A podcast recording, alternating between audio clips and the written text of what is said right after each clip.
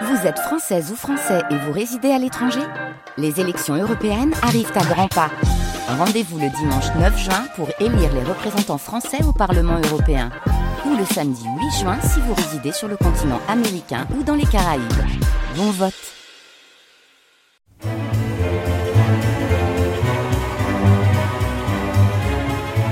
Il est 10 heures.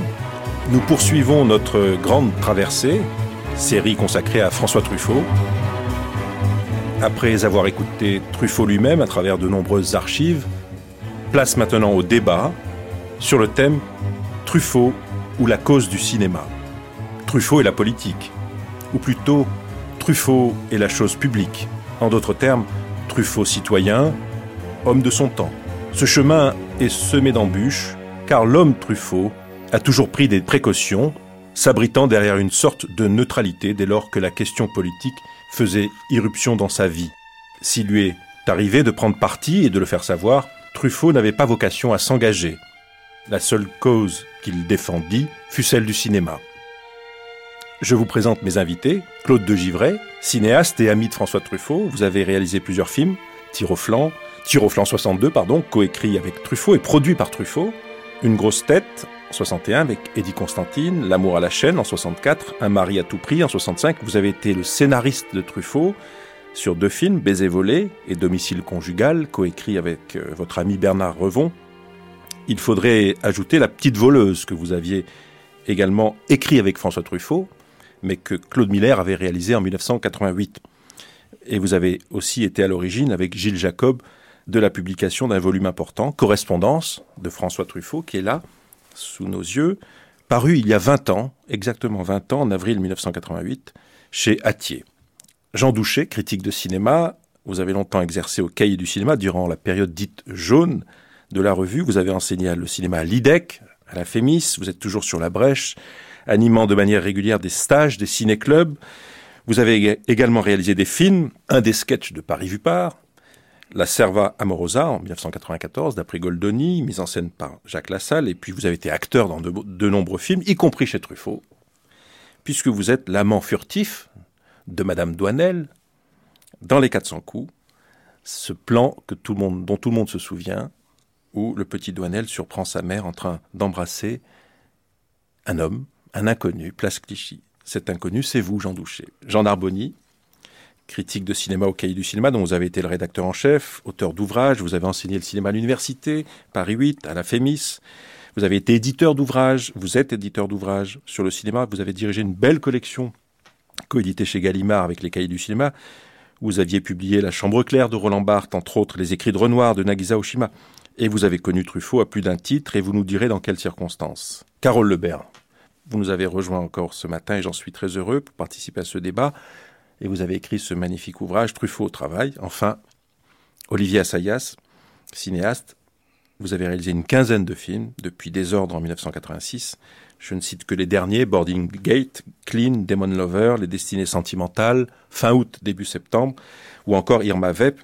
Votre participation à ce débat m'importe évidemment car vous aurez à la fois un point de vue de cinéaste, mais également d'ancien critique de cinéma pour nous parler de cette idée, Truffaut et la cause du cinéma.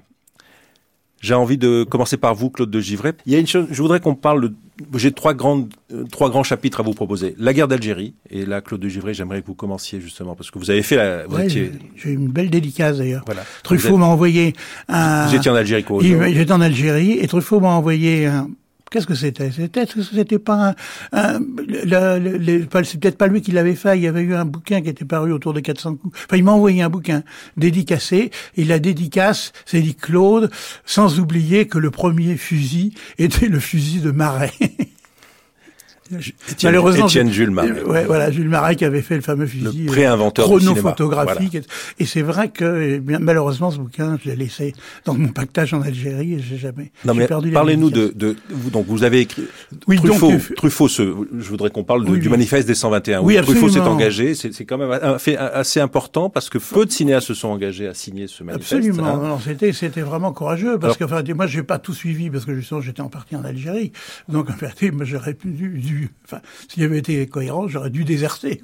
Si j'avais été Truffaut, j'aurais déserté. Enfin, j'ai été appelé, j'ai été en Algérie, et c'est vrai que François, vous savez qu'il n'était pas très Enfin, on en, en reparlerait beaucoup. Moi, j'ai une citation. Peut-être que c'était une fanfaronnade, mais je me souviens qu'à l'époque, dans les années 50, on parlait du, il y avait une élection. Il dit, moi, je ne voterai que quand ma voix vaudra 5000, 5000 voix. Donc c'était bon, c'était cette période sans doute un art. Et ça, je suis pas sûr qu'il ait continué à, à, vraiment voter et tout. Donc en vérité, mais son ce droit de vote, il l'exerçait quand effectivement son, ce vote pouvait signifier quelque chose.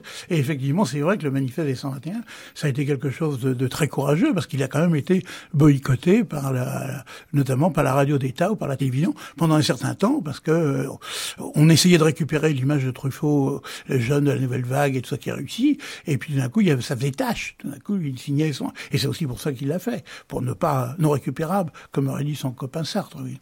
Jean Douchet, vous vous souvenez de, ce, cette période manifeste des 121 ah, en 1960 Oui, euh, ben forcément. Bon, moi, j'ai failli euh, faire la même chose que Claude. Simplement, j'ai failli moi être euh, remobilisé? Remobilisé, oui, parce que j'étais j'étais jeune officier de réserve. Euh, heureusement, euh, ils ont dû comprendre que je n'étais vraiment pas doué pour ça, donc ils m'ont laissé tranquille. Alors donc j'étais quand même très très concerné. Euh, et, justement, c'est une chose quand même qu'il faut dire et qui est importante, c'est que les cahiers, et Claude l'a quand même déjà dit, au cahier, on avait comme principe de ne pas faire de politique, non pas de ne pas faire de politique, c'est pas vrai. Mais on avait considéré qu'il n'y avait qu'une politique qui comptait pour les cahiers du cinéma, c'était celle du cinéma. Et que les autres politiques, on n'en voulait pas, d'autant que la plupart, euh, enfin, on peut dire que ce qu'il y avait de, j'ai compté un peu dans la critique, c'était euh, des gens qui avaient des opinions politiques, en particulier les opinions de gauche qui dominaient, et euh, des films étaient jugés selon des optiques de gauche. Par exemple, il y a un truc qui, m'avait, qui nous avait choqué beaucoup, c'est Georges Sadoul, homme que par ailleurs je, que j'aimais beaucoup d'ailleurs personnellement, mais qui avait tout simplement descendu l'impératrice Yankwifi de Mizoguchi, parce que Mizoguchi avait été à Hong Kong, faire ce film, et qu'en conséquence, s'il avait été à Hong Kong, il était forcément vendu, il ne pouvait pas, etc., par rapport au, par rapport au régime euh, chinois euh, communiste, qui à l'époque était encore euh, bien coté par les communistes. Bon, alors je donne un exemple comme ça, c'est-à-dire que donc il y avait une sorte de, de refus de parler de, politique, et que Romer, qui lui est de façon encore plus plus importante, a, véritablement amplifié. Quoi. Il ne fallait surtout pas parler politique. Alors, en même temps, on nous a traités euh, très longtemps de fascistes ou de, gens de droit, etc. En réalité, quand on voyait les gens des cahiers, au fond, on avait été, en dehors de deux ou trois personnes, on était tous plutôt de gauche et même, euh, enfin, très, très, pas, très de gauche, mais quand même de, une, mentalité de gauche, quoi. À commencer par Bassin, d'ailleurs, entre parenthèses. Et de Marquis, etc., qui lui était, était carrément marxiste. Bon, donc, euh, c'était cette opinion-là. Et en effet, quand euh, François, qui quand même commençait maintenant à avoir une réputation, a décidé de... C'était, en, fait, l'option profonde qu'il avait et que, d'une certaine façon, nous avions. Alors, lui, il l'a prise, euh, il l'a réalisé directement, et c'est vrai que ça fait, ça, ça fait un choc d'un seul coup, quoi, Truffaut, qui s'occupe de politique et qui en plus signe un truc aussi, aussi violent et aussi, euh, je dirais, euh, anti-français à l'époque. Euh, c'est le manifeste des 121. C'est le manifeste des 121, c'était considéré comme tel, quoi. Jean Narboni, pour, pour, pour vous, le manifeste des 121, ça voulait dire quoi? Moi, j'étais d'abord au, au, cœur du, du brasier, puisque je vivais à Alger et que je fréquentais le ciné-club d'Alger sous la direction éminente de Barthélemy Amengual avec euh, Jean-Louis Comolli, euh, Guigi, le Marc Sator et d'autres. Donc euh, toutes les choses étaient extrêmement filtrées. On lisait les cahiers, on était adolescents, on défendait des films sans les avoir vus parce que les cahiers les défendaient, hein, des, choses misoguchi ou autres qui, n'étaient pas visibles.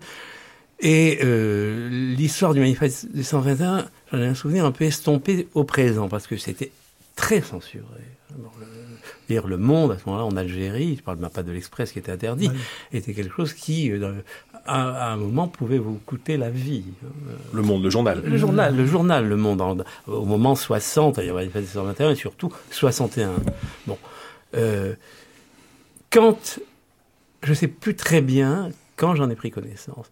Mais en tout cas, quand on a vu la liste des signataires, euh, j'ai été surpris euh, de voir euh, le nom de Truffaut, hein, parce que pour nous, les cahiers, c'était une revue cinéphilique, etc. Vous n'avez pas habitué dans les textes à des prises de position concernant la guerre d'Algérie, contrairement à Positif ou d'autres. Et puis de voir aussi, je crois, les deux autres des cahiers, c'était Donald Valcroze et Cass. Pierre Cass. Mais on savait que bon, Doniol était très marqué à gauche, Cass avait été résistant, les deux ont communiste, été etc. Les deux ont été Doniol, résistants. Doniol également.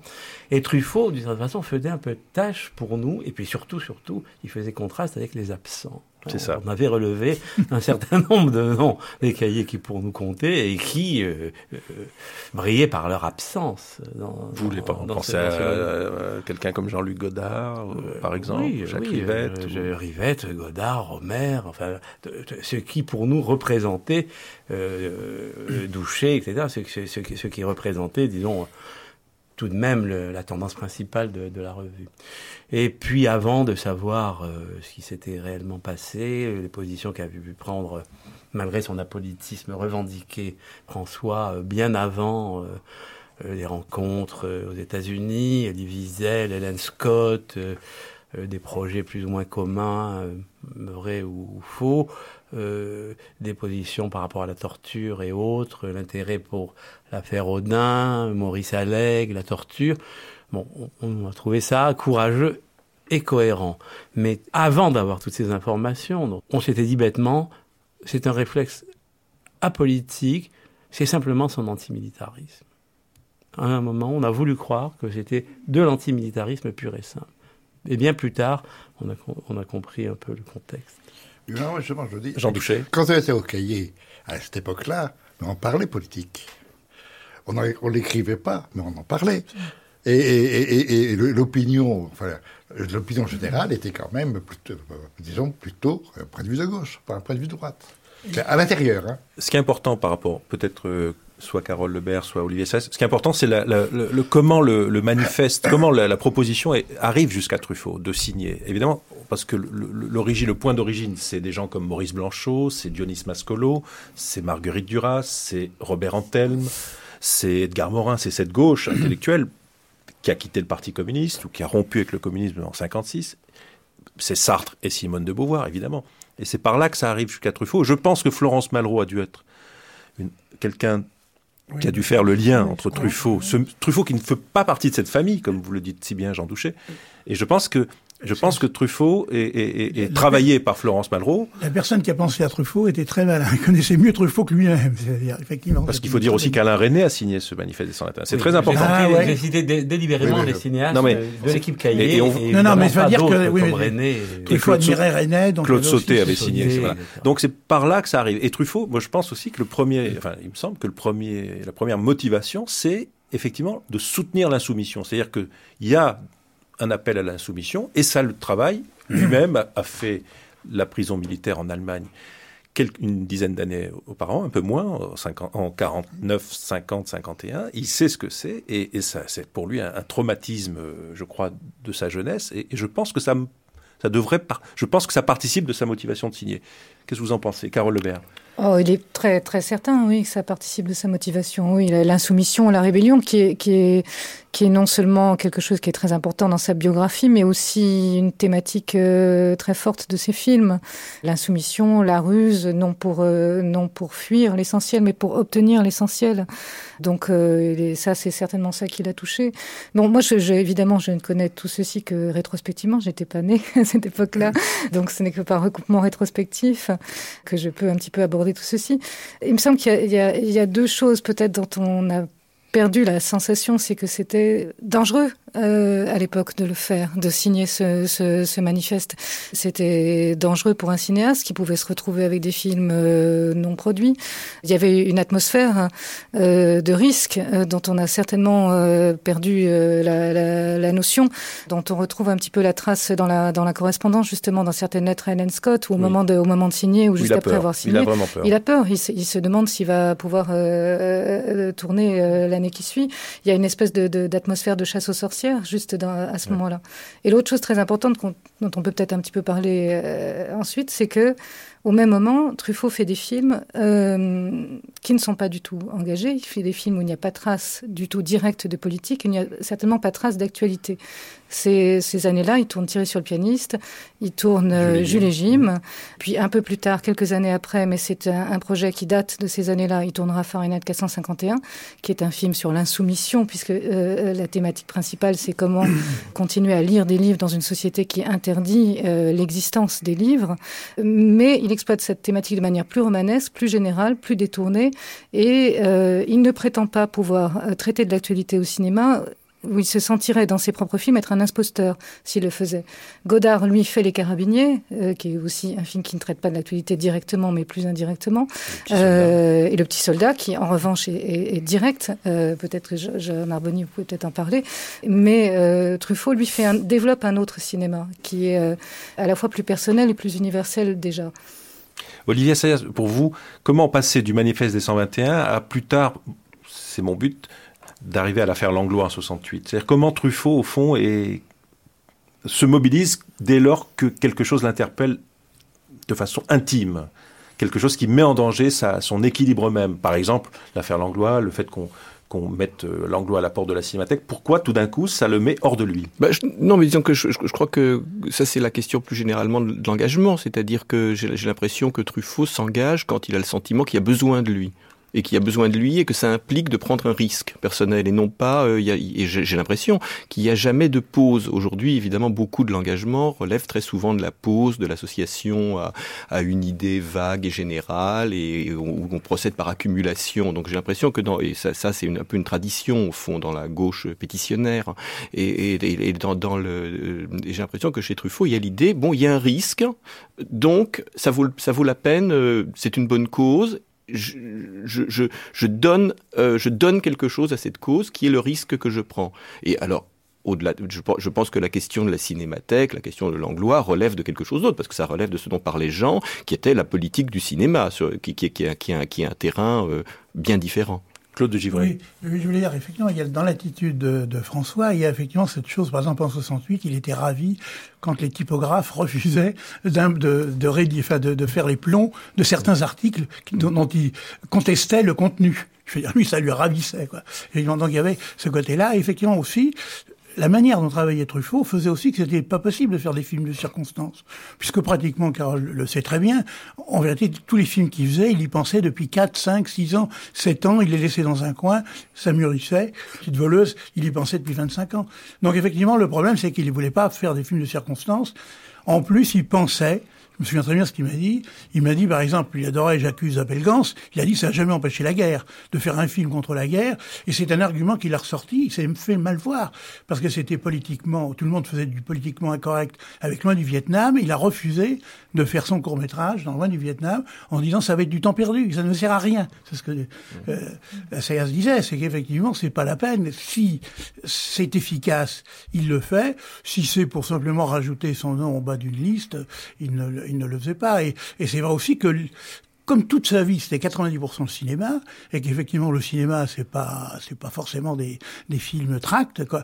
Effectivement, c'est son attitude par rapport à, à Kazan, quoi. Effectivement, euh, Stuff Eden, au début, tout le monde en a dit un peu de mal, parce qu'effectivement, euh, à cause du macartisme et du fait que Kazan avait dénoncé, euh, avait balancé certains noms, et puis un jour, il a revu, on en avait été ensemble revoir le, le, le et puis il a dit, mais c'est une connerie de, dire du mal d'Istophidan. C'est un film magnifique. Et il a fait cet article qui s'appelait, je crois, les, les, haricots du mal et tout. Donc effectivement, c'est vrai aussi que c'est pas parce qu'un type avait de mauvaises, euh, enfin, une, une, mauvaise attitude politique qu'il n'avait pas de talent. Et d'ailleurs, il disait, il, je crois que c'était dans son article ou ailleurs, il a dit, bon ben voilà, Kazan a fait un film formidable. Bon, ben, peut-être qu'on a moins envie de lui serrer la main, mais ça, à part ça, c'est quand même un très beau film. Alors, Jean Douché, Jean Narbonnier, mais, euh, avril, euh, février 68, pardon, février 68, l'affaire Langlois. Et en même temps, Claude de Givray, vous êtes, vous êtes scénariste de Baiser volé. Donc Truffaut tourne Baiser volé. En même temps, l'affaire Langlois est déclenchée par Malraux qui euh, licencie, euh, fait licencier Mal, euh, Langlois par le conseil d'administration. Mmh. Donc comment ça se passe concrètement? Ah, Un, il tourne. Deux, vous êtes mobilisés, vous, les deux gens. Et, vous, et Truffaut, et Truffaut. Moi, j'ai été dans moi, enfin, l'origine, oui, enfin, bon, vous l'avez mieux expliqué que moi. Moi, je l'expliquerai peut-être pas tellement. Enfin, il y avait simplement, effectivement, que l'anglois, c'est aussi le côté formidable de François. C'est qu'en même temps, l'anglois, c'était normal, c'était notre Dieu, c'était notre père fondateur. C'est grâce au film qui nous projetait qu'on a appris le langage cinématographique. Donc, c'était un, truc magnifique. Je me souviens être euh, la cinémathèque à l'époque une médecine allongée par terre pour voir trois Renoirs de suite, euh, comme ça. Enfin, je veux dire, toute la culture qu'on avait.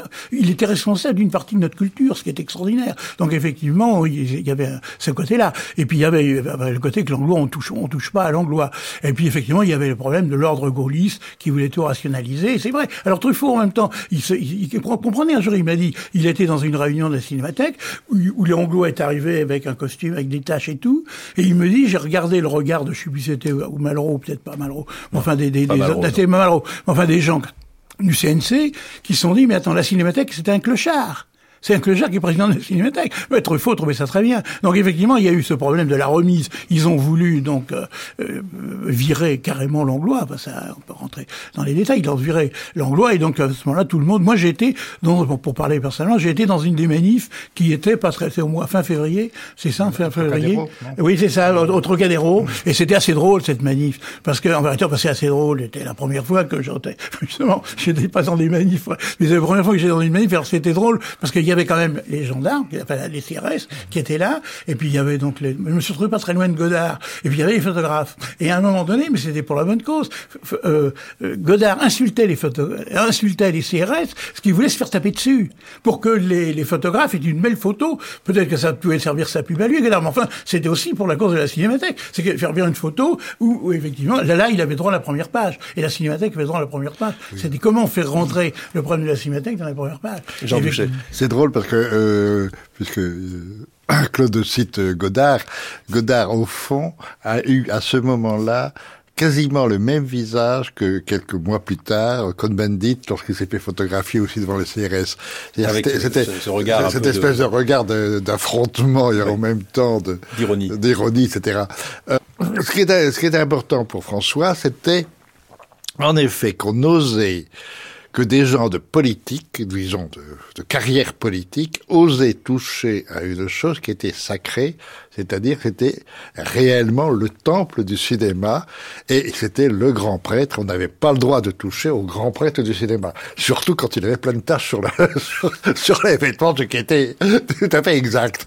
Alors voilà l'histoire.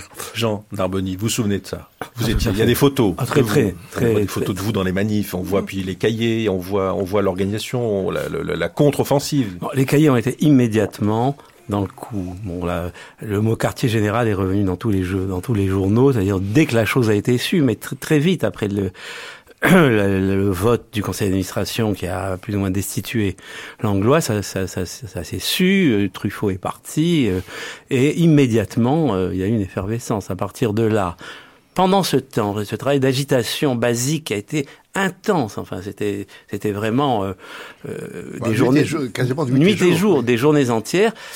Truffaut, avec sa, sa, discrétion et sa force habituelle, euh, euh agissait euh, euh, sur, avec et sur des milieux qui étaient à un autre niveau que celui de l'infanterie qui était le nôtre. Alors comment Truffaut lui intervenait, Claude Givray Parce que aussi, il faut, dire aussi, je tiens, il faut rappeler quand même qu'il tournait le jour dans la journée. C'est ça qui est formidable, c'est que si tu veux à la limite, nous on n'allait pas trop sur les tournages parce que enfin c'était pas très grave parce qu'on était on était co-scénaristes, enfin disons, on était plutôt complices et tout ça. Donc on avait, voilà, alors on allait dans sur le tournage, et puis quelquefois où il y avait les projections, puis après on enchaînait avec les manifs.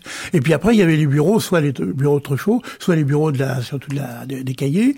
Et là c'était évidemment le truc général. Et ce qui était sympa aussi, c'est qu'il y avait des tas de réalisateurs français qui étaient, ça a débouché plus, plus tard sur la guilde des réalisateurs, qui venaient, qui n'étaient pas, bah, la CRF, c'est ça, et qui n'étaient pas du tout d'ailleurs des, réalisateurs qui aimaient les, vraiment les cahiers, mais ils se reconnaissaient dans, dans le combat pour, pour l'anglois. Et, notamment, il y a un truc que, je trouvais adorable, c'est qu'à la fin du, combat, quand tout était gagné, il y a un réalisateur euh, comme ça, je ne crois pas que ce soit Wessel, mais c'est un truc comme ça. C'était pas complètement un, copain-copain. Et, donc, mais pendant, le, pendant toutes les coups de téléphone qu'on passait en Amérique et tout, ceux qui parlaient américain étaient les bienvenus et tout ça. Donc, effectivement, il y avait eu un copinage et tout. Alors, il y a un des réalisateurs qui a dit à Truffaut, est-ce que maintenant, vous m'autorisez à vous tutoyer? Et Truffaut a dit non, ça me dérange. Donc il n'y avait pas, il avait, on gardait quand même ce truc. Effectivement, il y avait ce côté-là, mais ça a débouché sur la SRF.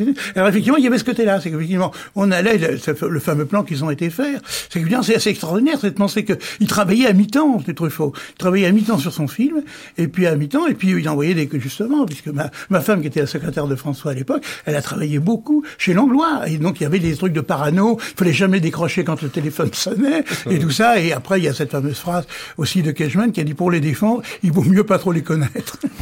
Euh, Olivia euh, vous imaginez, vous, vous qui faites des films, faire, faire un film à mi-temps et, le, le, soir militer, aller dans les manifs, dans les réunions au cahier pour signer des missions, c'est c'est Il était en plein dans Baiser volé. Oui, absolument. Il tournait Baiser volé, qui est un film en plus joyeux. C'est peut-être aussi ça, c'est parce qu'en réalité, il aurait peut-être pas fait sur un film comme La peau douce ou des films plus compliqués.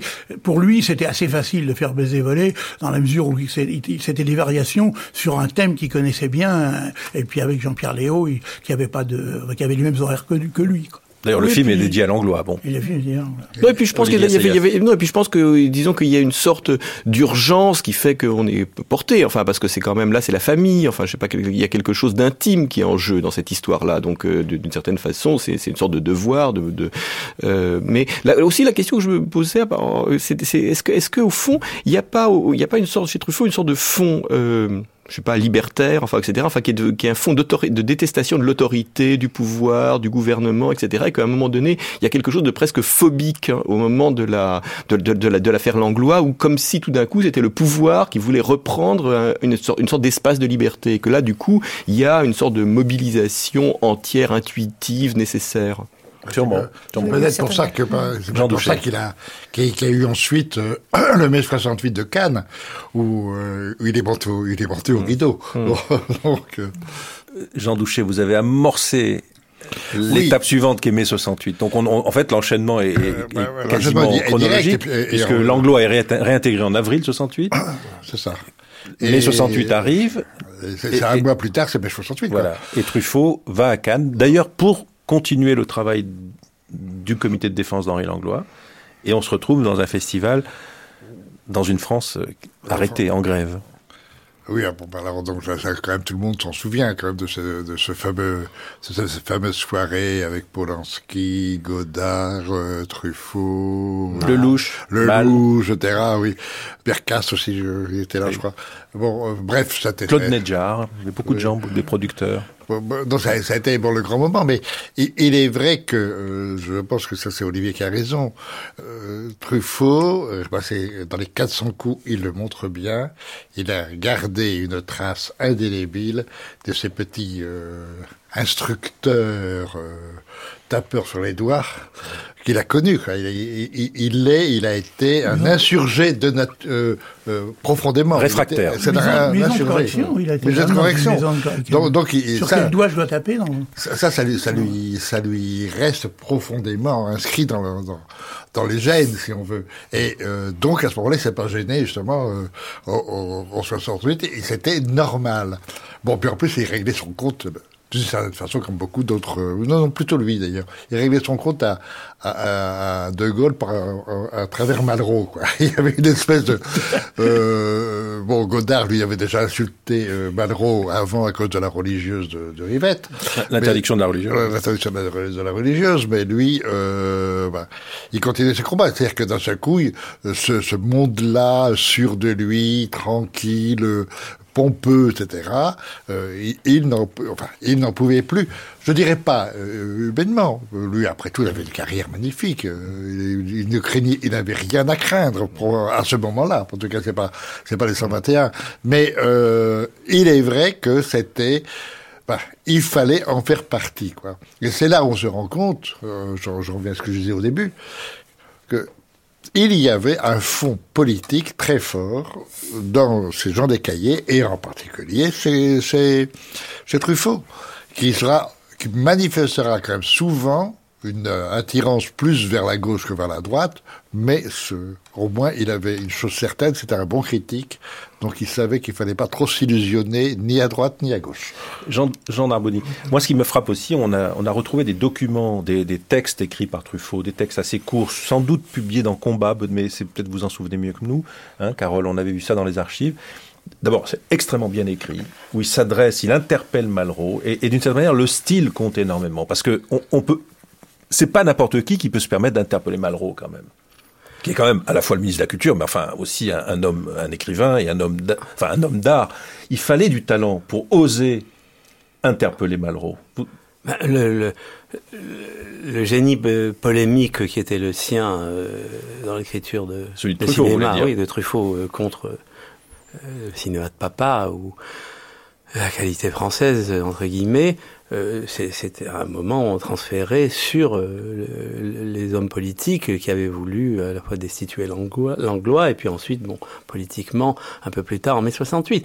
Mais bon, des termes, il, il était extrêmement brillant. Je crois que c'est de lui que le fameux article l'anti-mémoire courte, enfin, euh, hein, hein, je- s'adressant directement à à Malraux sur un certain nombre de promesses non, je ne crois pas me tromper, c'est pas Godard, hein, c'est Truffaut qui euh, J'ai un doute. J'avoue que j'ai un doute. Donc, euh, Godard, c'était, à propos de l'affaire. euh, Je crois que Godard à propos de la. Culture avec un K, mais l'anti-mémoire courte, Alors, je crois faudrait- que voilà, bon. Nous vérifions. Alors. C'est-à-dire, que euh, en même temps, euh, je reviens un tout petit peu à l'affaire Langlois et on repassera à, donc, donc il reprend un ti- un- un- le titre un d'un livre de Malraux. livre de, Ben de oui. Malraux. Et mémoire courte, c'est pétain. Voilà. Et, et voilà. Et donc, C'est un euh, double truc. et, des textes étincelants.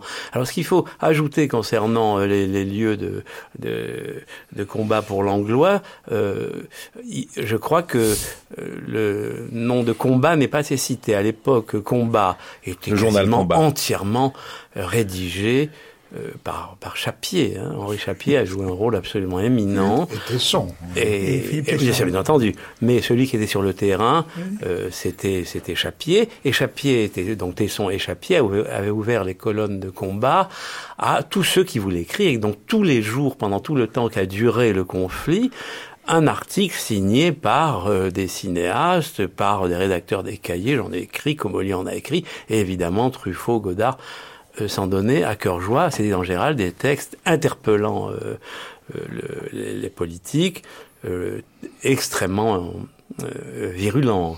Et là, là, là, on reconnaissait le style, euh, le style de Truffaut à, à ses formules cinglantes, à sa sécheresse d'écriture, etc. Parce qu'il faisait ses qualités de, de critique, pas dans le goût, mais dans le, dans le style, disons. Euh, mai 68, donc Truffaut, globalement, ce qu'on peut en percevoir, c'est qu'il est assez spectateur. Il dit, il dit, il dit quelque part, je ne sais plus dans quelle lettre, qu'il va un peu au, au quartier latin. il va regarder, il va- pas pour faire la- des manifs, mais pour regarde, vous, il, est ravi, il est ravi de voir quelque les- chose le- l'interpelle dans le, les le étudiants, spectacle. les pavés et voilà. Le- Et c'est vrai que il, là- il y sacrifie une partie de sa vie privée d'ailleurs, puisque c'est là qu'il y a un décalage avec Claude Jal. Et euh, effectivement, non, il va, il va, il, il, ira- il, il va comme ça, oui, c'est vrai. Mais il participe pas. C'est pour aussi qu'il fallait savoir courir, hein, quand même. Donc, et puis surtout, il ne participe pas, lui, à la différence euh, euh, de Rivet, de, de Chabrol, etc. ah oui, les, les grands- Au- au- au- Aux à- États à- généraux. à- à- généraux c'est du ça, cinéma. à la célèbre, à la célèbre repensée générale et universelle du cinéma, de l'univers. le cinéma gratuit pour Les tout le états monde. Cinéma. la, la motion 4 Rue de. Chabrol. Et ça, il a pris ça vraiment avec beaucoup de distance. Alors là, là, là, là, on anticipe. C'est déjà après mai 68. Donc mai 68. Ah non, ah non, les c'est états généraux, mai. c'est quand Pendant mai. C'est mai. pendant le mois de mai, c'est les états généraux, c'est bien. les à l'école Vaugirard. Alors là, là, c'est un petit peu. Est-ce que je caricature? Est-ce que c'est un peu le euh, Truffaut, le, petit patron, enfin le, petit entrepreneur qui ne veut pas rentrer dans une espèce de réforme généralisée Euh, du ça a système Ou été est-ce que, ça a été dit par les gens qui, qui voulaient attaquer Truffaut. Je crois qu'en réalité, c'est ce qu'on a dit depuis tout à l'heure, c'est-à-dire que c'était plus son combat directement. C'était plus, c'était plus ça, son, le, le combat, il, il fallait le mener là où il l'avait mené, bon, c'est pour lui, j'entends. Donc à Cannes, etc., ou, ou pour l'Anglois, euh, cette espèce de re- refabrication d'un cinéma i- idéalisé, bon, il n'y croyait pas, parce que justement, euh, là on en revient aussi peut-être aux origines, euh, François était quelqu'un qui, bon, je dirais pas modeste, mais en tous les cas, qui a euh, eu une enfance un peu, di- un peu dure, donc prosaïque. Donc, euh, il- a une, il a une petite affaire. Cette petite affaire, il, il la gère bien en bon, en bon pater familias, si on veut. Et, bon, c'est absurde. Il sait bien comment ça se passe le cinéma. Il sait bien comment ça se fabrique. Donc, il veut pas rentrer dans ce dans ce moment magnifique. grande utopie. Il y avait une motion. Tout scénario écrit doit être tourné. Ça, c'était une motion. Il y avait une motion, puis il y avait le cinéma gratuit. Le cinéma gratuit. Claude Chabrol, mais enfin ça, c'était un peu. Et Marine Karmitz aussi, paraît-il. Il y avait euh, un cinéma gratuit. Il y avait une formule célèbre euh, qui était euh, toute personne demandant l'avance sur recette. je refuse de serrer la main à toute personne demandant l'avance sur recette, puisque nous décrétons bah l'abolition du CNC. Et ça, et ça posait un problème un an plus tard. Parce que comment Rivette, a, comment Rivette a pu se serrer lui-même ses propres mains Mais je crois... C'est une pique de Jean Doucet. Simplement, simplement, je me demande, indépendamment des positions sur le cinéma de, de, de, de Truffaut, euh, ce qui confirme ce qui a été dit, c'est qu'ensuite il a refusé, je crois, de participer à la SRF, euh, qui était un, la Société des réalisateurs il français. il a refusé, bah, enfin il a, pas, il a émis un doute parce qu'à un moment donné, je crois qu'il ne voulait pas de Verneuil, où il y avait un ah truc comme ça. Voilà, la SRF, la SRF avait fait une sorte de ségrégation. Entre les... Et pour lui, tout cinéaste pouvait y être. il ne voulait pas qu'on juge un cinéaste sur son œuvre. Et ça, ça l'avait choqué. Ah oui. il avait... Mais je me demande, puisqu'il a parlé de phobie, indépendamment de tous les arguments cinématographiques ou même politiques, je me demande s'il y avait il n'y a pas aussi chez lui une phobie de la grégarité euh, qui fait que la, la, folie extrêmement euh, dynamique, sympathique de, de, des états généraux et puis aussi de pensée, hein, parce que de même euh, des choses intéressantes ont été avancées. Je me demande si cette chose-là ne pouvait pas subjectivement lui lui faire peur. Euh, bon, un endroit où les gens ne se quittaient pas, où les tribunes, où les gens se succédaient entre la tendance du Parti communiste, la CGT, les, libertaires, ceux qui voulaient brûler le centre, Garel qui disait non, non, faut surtout pas le brûler, il faut prendre les dossiers et les mettre délicatement dans les poubelles. Il était obsédé par cette idée. Je crois que ce genre de folie euh, unanimiste et contradictoire à la fin de peut-être lui faisait peur euh, biologiquement. Olivier, Olivier Assayas, alors qu'est-ce que ça vous évoque tout ça? Parce qu'on est en plein aujourd'hui en France où on, essaie de aussi certains cinéastes, euh, producteurs, distributeurs exploitants veulent réformer le cinéma. Le rapport dit celui de Pascal Ferrand. Enfin là, on est très loin des états généraux du cinéma. On est très loin, mais il y, a, il y a, dans ce que dit Narboni, il y a quelque chose de très très juste. C'est l'idée de, enfin, Truffaut ne veut pas faire partie de la, enfin, il veut autant son petit système lui convient, le carrosse, euh, ses scénaristes, ses acteurs, ses techniciens, mais ça ne fait jamais tribu. Euh, et là, d'après ce que, hein, il y, y, a ce refus de de, comment dire de tout remettre en question quoi. Il y a des choses qui lui paraissent euh, équilibrées, d'autres qui lui paraissent euh, qu'il faut remettre un peu en, état de mmh. marche, mais il n'y a pas chez lui la volonté de tout foutre en l'air. Mais c'est un réforme, bah, disons, revendiqué. Oui. Mais enfin aussi, il y a, a peut-être, j'imagine, aussi une part de pragmatisme, quoi. C'est-à-dire dans le sens d'avoir un rapport, encore, encore une fois, euh, la, la, la, la, la politique, je crois, elle ne peut être que pragmatique et que donc du coup, il y, a une manière de, s'écarter de quelque chose qui est perçu comme une peut-être une utopie un peu creuse, quoi, et enfin une sorte de brassage d'air, etc. Enfin, je crois qu'il y, y, a quand même un peu de cette lucidité là, enfin, qui doit entrer en jeu. Oui, mais là, à l'époque, il est très isolé. Enfin, il est, il est un non, il est très seul. Là. oui, Claude de Givray. oui, mais pendant 12, pendant 10 ans, 12 ans, d'ailleurs, c'est. Euh, il va le payer quand même. Il va le payer parce que ces fameux articles, bah, c'était dans les cahiers. En 80, quand il a, quand un peu à un moment donné, les cahiers ont fait amende honorable et on dit on a peut-être été trop que du côté Godard et pas assez du côté Truffaut. C'est-à-dire qu'effectivement, à un moment donné, effectivement, on, on, on, faisait la promotion de, de tas de cinéma un peu expérimentaux. Et Truffaut, d'ailleurs, même à l'époque de, de, de, du dernier métro, c'était sautait Truffaut, même combat, qualité France. Pas au cahier, on avait repris un non, peu. Non, non, je sais. Nous avions fait un entretien sais, non, Serge je me souviens très bien. Un des plus beaux entretiens Mais c'est un des plus beaux que vous ayez fait. Ah, mais c'était un des, à mon avis, moi, c'était un des premiers de réhabilitation, entre guillemets. C'était, euh, de, de, réhabilitation, entre guillemets. Pour dire ça, vous avez, enfin, c'est vrai. Mais surtout, ce qui est intéressant, c'est que mai 68, euh, en tout cas, en ce qui concerne les cahiers, euh, c'est le début de la, de la scission entre euh, Truffaut et Godard. C'est-à-dire que euh, il y a deux attitudes à tout niveau différentes et qui vont s'opposer de plus en plus. C'est-à-dire qu'ils sont partis du même du même point mmh. d'angle mmh. et ensuite chacun chaque, chaque côté d'angle et de plus en plus se sont, se sont divisés et à la fin on peut dire qu'ils étaient à des, à des lumières l'un de l'autre Et donc la rencontre a été d'une extrême violence. Euh, enfin la rencontre, c'est-à-dire le, le, le, moment où il y a eu attaque de l'un sur de l'un contre l'autre, etc. Pour ça, tu as été aussi témoin. Tu sais. Oui, la grande insulte de, de Godard vis-à-vis de Truffaut, c'était tu fais des films pompidoliens, puisqu'effectivement c'était pas complètement. À partir du moment où Pompidou essayait, était quand même pas, essayait de faire une synthèse de l'après de Gaulle et d'essayer de, de, de, voir le pouvoir d'une autre manière, mais en respectant quand même un certain nombre de règles et en sauvant les mêmes, si on peut dire effectivement, ils ont, c'était une, c'était une attaque assez perverse de, la part de Godard. Ce qui est assez faux parce qu'il n'y a rien de pompidolien dans aucun film. Enfin, si on cherchait aujourd'hui le, le, même, enfin, même, à, à, à, un niveau infra, il essayait de, il essayait même à un niveau infra sociologique, il n'y a rien de pompidolien. Il y avait tout l'esprit de 68, c'est-à-dire qu'il, par exemple, quand il a fait le, quand il a fait le l'enfant sauvage, quoi. Effectivement, je me souviens, il était fou furieux. Il était, il a été présenté en Suède, l'enfant sauvage, et il, s'est fait interpeller par quelqu'un qui lui a dit, mais attendez, cet enfant, plutôt que d'essayer de lui apprendre de, de la, de, de, quelque chose, de la culture, il faut le laisser à l'état sauvage, tu vois. Ce qui était un peu, tu vois, c'était, c'était, c'était un peu la, la, les enseignements d'après 68. On, on, respecte tellement la nature du gosse, que je sais pas quoi. Et Truffaut, ça l'a rendu fou furieux parce qu'il n'y a rien de mieux que l'éducation. Ça, évidemment, la fille, elle tombait mal. Ça savait pas que François, à tel point, il s'était fait sa culture lui-même et qu'il avait souffert de ne pas avoir profité. De... Et, et, alors, effectivement, ce qui, ce qui, ce qui, ce qui m'amuse, enfin, ce qui m'amuse de parler dans cette dans cette bagarre, enfin ce, ce combat entre Godard et Truffaut, c'est que l'un et l'autre, chacun à sa manière, font fonctionner euh, euh, sur euh, un certain parti pris de revendiquer hein, de mauvaise foi, qui a été d'ailleurs aussi la base des cahiers du cinéma. Absolument. Il fallait qu'il y ait une mauvaise foi parfaitement maîtrisée parce que on avait en revanche un bon combat.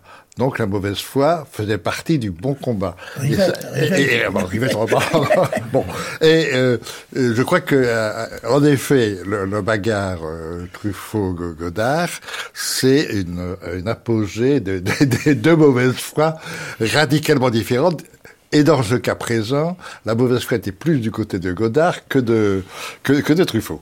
Enfin, et c'est aussi sur, euh, sur, enfin sur, sur Truffaut en mai 68, là c'est plus une question parce que moi je, ne l'ai pas observé. C'est mais est-ce qu'il est-ce qu'il n'y a pas euh, ce côté où, où, où il est du côté de l'insurrection, parce que l'insurrection, c'est comme ça épidermiquement, c est, c est, il, il, la ressent, et qu'il est méfiant dès qu'il s'agit de structurer, de planifier, euh, euh, etc., et que, et que là, il prend ses jambes à son cou. Quoi. Exactement. Sans doute. Tout à fait d'accord. Sûrement. Sûrement. Revenons un peu à l'histoire factuelle. 68, on en a parlé. On pourrait dire pour aller vite qu'il veut arrêter le festival, non pas parce qu'il il, il, veut que le festival soit logique avec le reste, c'est-à-dire qu'il veut que si la France s'arrête, tout s'arrête. Il ne supporte pas l'idée qu'on montre des films, qu'on mette des smokings, qu'on qu fasse, qu'on parade à Cannes, alors que la France, c'est vraiment une question de pure logique. Et, si vous écoutez bien les, documents, vous verrez que il y a un débat entre Polanski et Godard qui est très très intéressant. Où Polanski en, gros dit, moi je viens du communisme.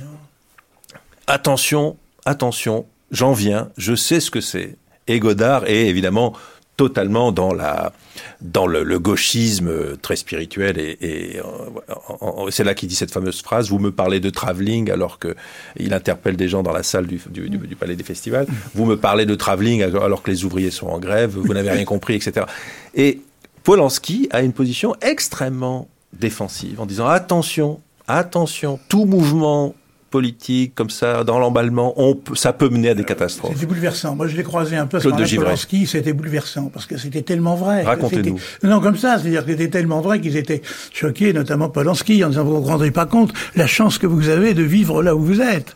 Effectivement, donc on pouvait un peu cracher dans la soupe, mais pas, mais pas trop, puisqu'il avait peur qu'éventuellement, dans, dans, dans, une certaine minorité des 68 arts, il y en ait qui voulaient faire de la France une démocratie quoi, populaire. Enfin, une, euh, et donc, euh, et donc, et donc, il était très inquiet de ça. Quoi, enfin, néanmoins, le fond, oui, du, enfin, en mai 68, le fond n'était pas communisant. Non, donc, non. disons que les gens étaient très hostiles, y compris, enfin, au, oui, ça, ça, existait, mais enfin, disons que il y en a, ce y en a qui portait le mouvement n'était pas le communisme. Je crois même que même, je crois que Jean-Pierre Léo c'est adhéré à un moment du Parti communiste, qui était assez étonnant, quoi. Non, c'est il y en a, voyant que ça foirait, 68, qui ont envisagé, à un moment donné, pour se structurer, C'était pas tant qu'ils étaient fondamentalement communistes, mais pour se structurer, ils se sont inscrits au parti. Alors effectivement, il y avait, une, il pouvait y avoir, et je pense que c'était ça qui les, qui les, qui les, notamment Polanski, qui les effrayait. Quoi, c'est devenu de voir que ça pouvait, euh, comme, enfin, voilà, c'était un luxe de bourg.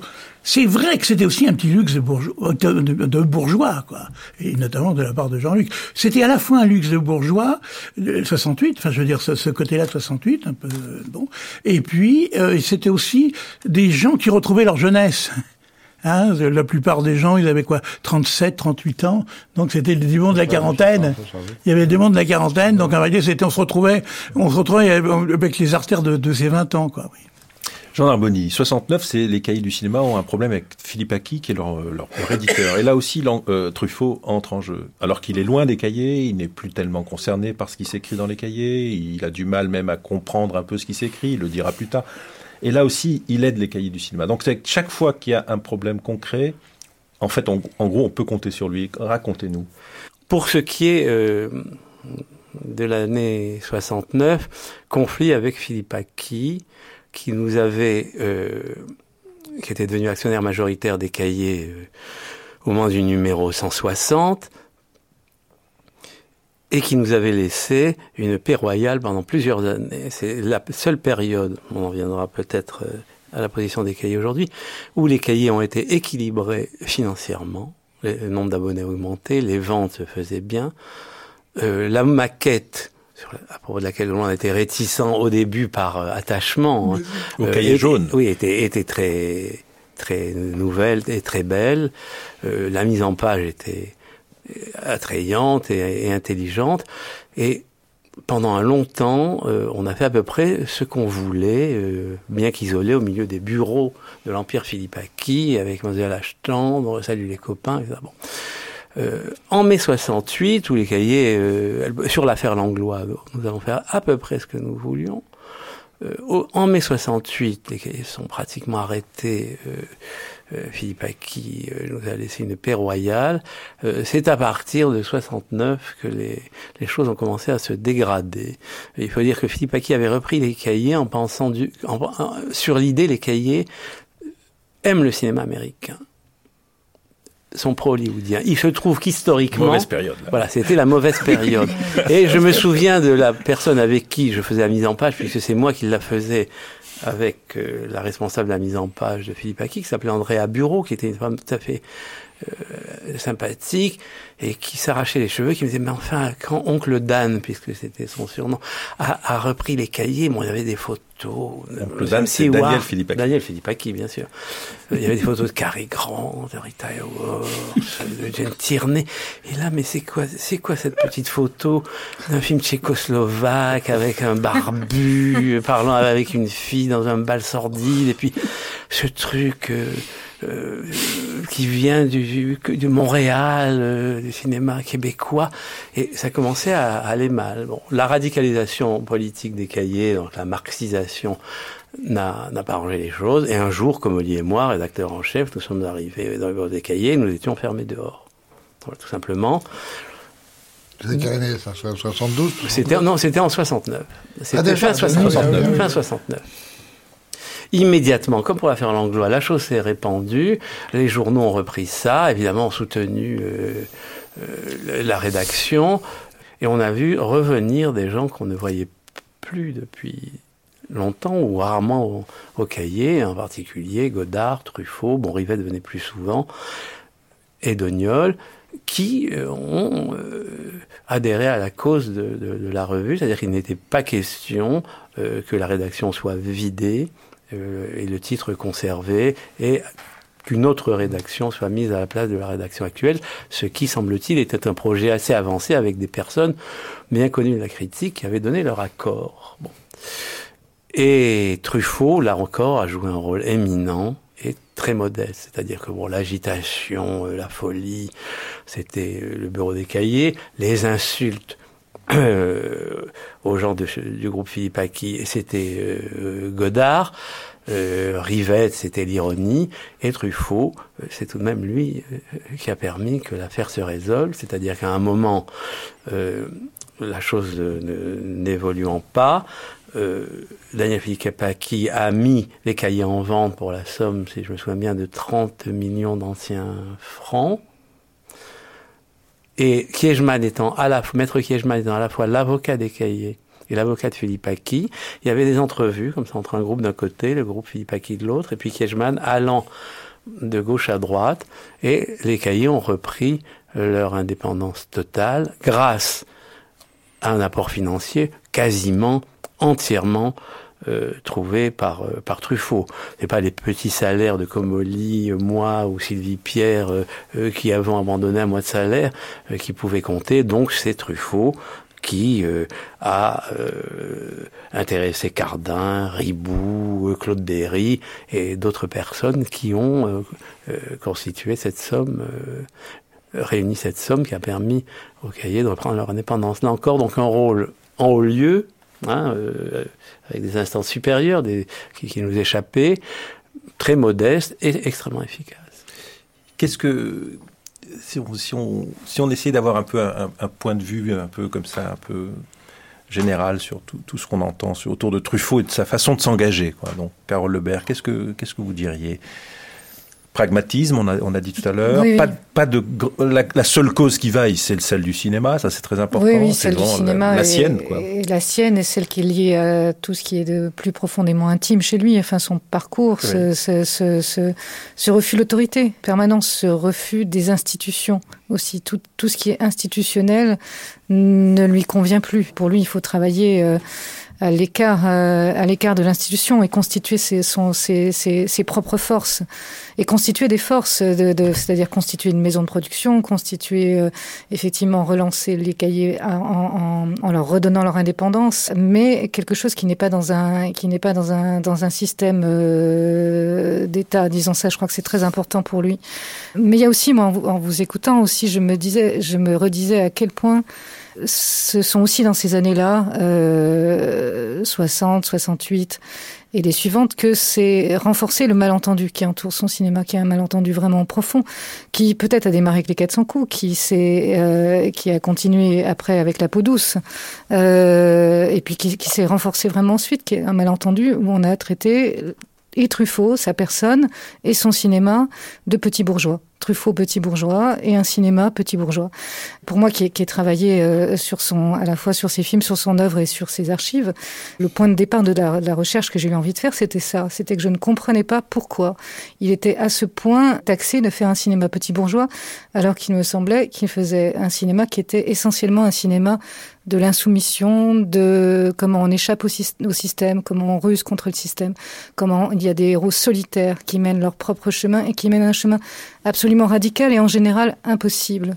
Une fois, tu te souviens, Claude, on avait eu cette conversation, on s'était dit les sujets de Truffaut sont toujours et très souvent des sujets impossibles. Jules et Jim est un sujet impossible. Comment faire accepter un sujet comme Jules et Jim Aujourd'hui, on se dit c'est un film que tout le monde aime, c'est facile, c'est léger, c'est agréable. Non, c'est ni léger ni agréable, c'est léger aussi.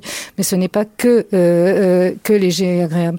L'enfant sauvage, c'est un sujet impossible. Adélage, c'est un sujet impossible. La chambre verte, l'homme qui aimait les femmes, l'homme qui aimait les femmes, c'est le récit d'un homme qui est solitaire et qui est tout le temps dans l'insoumission, qui est tout le temps euh, à l'écart de la société, qui n'est pas dans la société, qui en même temps y vit, y participe, euh, qui travaille, qui, etc., euh, euh, mais qui mène son chemin solitaire, qui est un chemin de fantasme. Voilà, c'est ça que raconte Truffaut. Yeah. Et donc c'est un, c'est un, c'est un cinéma qui, alors certes, ne reflète pas les idées politiques, l'activité politique de manière ouverte et qui, qui, qui n'en parle pas, qui est, qui, est, qui, qui vraiment se déroule à côté de ça, mais qui raconte toujours, toujours des histoires vraiment d'insoumission. La chambre verte, comment on jette dehors un prêtre, c'est-à-dire comment on jette dehors euh, euh, la, la, la, structure loi, la catholique, la loi, la règle, ce qui est, ce qui est institué, comment on jette dehors quelqu'un qui vous dit la, résurrection, la résurrection est possible et vous l'aurez, etc.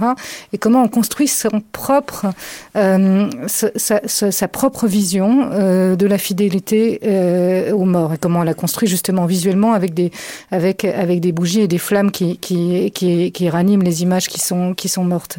Effectivement, il y a un livre qui vient de paraître il n'y a pas longtemps sur la Adélage, quoi. Alors il y a des choses que Truffaut, que Truffaut ne savait pas, que Goriot ne savait pas à l'époque, mais il y a des choses qu'il savait, qui sont beaucoup plus, qui sont d'une force, c'était une véritable insoumise. Elle, et elle était insoumise à une personne qui était quand même Victor Hugo. Son père. C'est son père qui était Victor Hugo. Donc effectivement, c'est vrai qu'il n'a pas, à mon avis, il n'avait pas tous les éléments. Et puis il n'a pas voulu tout dire à cause de, il voulait pas mouiller la famille. Quoi, je veux dire trop mouiller la famille. Il a eu l'autorisation. Enfin quand même. Mais enfin c'est vrai que c'était pour moi quelque part le comble de l'insoumission et que ce soit un personnage féminin, c'était pas pour déplaire à Truffaut. Olivier Assayas, je, trouve que ce que vient de dire Carole Lebert est très important, mais ce malentendu entre Truffaut et la critique, Truffaut et la pensée critique a, duré quand même de longues années et on bah, a mis du temps à, reprendre Truffaut là où il était. Bah, non, enfin disons que moi j'ai l'impression qu'il y a euh, une opposition entre Truffaut et Godard qui, qui est grosso modo qui détermine cette, ce, ce, ce, ce débat-là. Et ça, de ce point de vue-là, bon, je dirais que les cahiers sont assez coupable quand même. Enfin, disons, il y a une période des cahiers où, au fond, il y a eu une, il y a eu une, une manière d'exacerber, non, cette, cette, cette, cette, opposition et qui s'est un peu euh, imprimée et de façon complètement abusive. Mais, mais c'est l'époque qui est comme ça. Et vous, je dirais plutôt Jean Doucher. Cette opposition, on peut, on peut dire, si on veut, que Godard a, a entretenu et imaginé une une vision poétique du cinéma, alors que Truffaut, c'était vraiment une vision prosaïque. J'entends par prosaïque de prose. Pour reprendre, une formule un peu, pour reprendre une formule littéraire assez connue, il y a pendant tout un temps, il voulait mieux avoir tort avec Godard que raison avec Truffaut. C'était le débat. Jean Darmoni, on va conclure avec vous parce que c'est important. On a renoué, je, parle de, de, de, moi, de Serge Danet qui, est mort, mais nous avons renoué avec Truffaut au milieu des années 70. Je dois dire aussi que j'en avais manifesté la volonté de façon extrêmement ferme, y compris pour des raisons économiques, pour sauver les cahiers. Et à partir de là, les rapports ont été d'une toute autre nature. Et j'aimerais que vous en parliez entre Truffaut, les cahiers, Truffaut vous, personnellement, Truffaut moi, Truffaut... Dire, et c'est beaucoup passé par des projets d'édition, des préfaces, des réhabilitations, l'entretien de la cause du cinéma. Et, je, voudrais que vous terminiez là-dessus. Mais je crois, pour revenir à, l'idée de, Carole, indépendamment de, l'attribution du titre de petit bourgeois ou non, c'était quelque chose, je crois, qui s'est joué même avant 68. Euh, C'est-à-dire que la phrase de Renoir, selon laquelle tout le monde a ses raisons et dont euh, Truffaut avait fait un mot d'ordre éminent, euh, devenait une phrase critiquable. C'est-à-dire que euh, à ça était opposée la phrase de, Brecht, à savoir il a sûrement ses raisons, mais ses raisons sont mauvaises. Bon, tout s'est joué autour, autour de ça.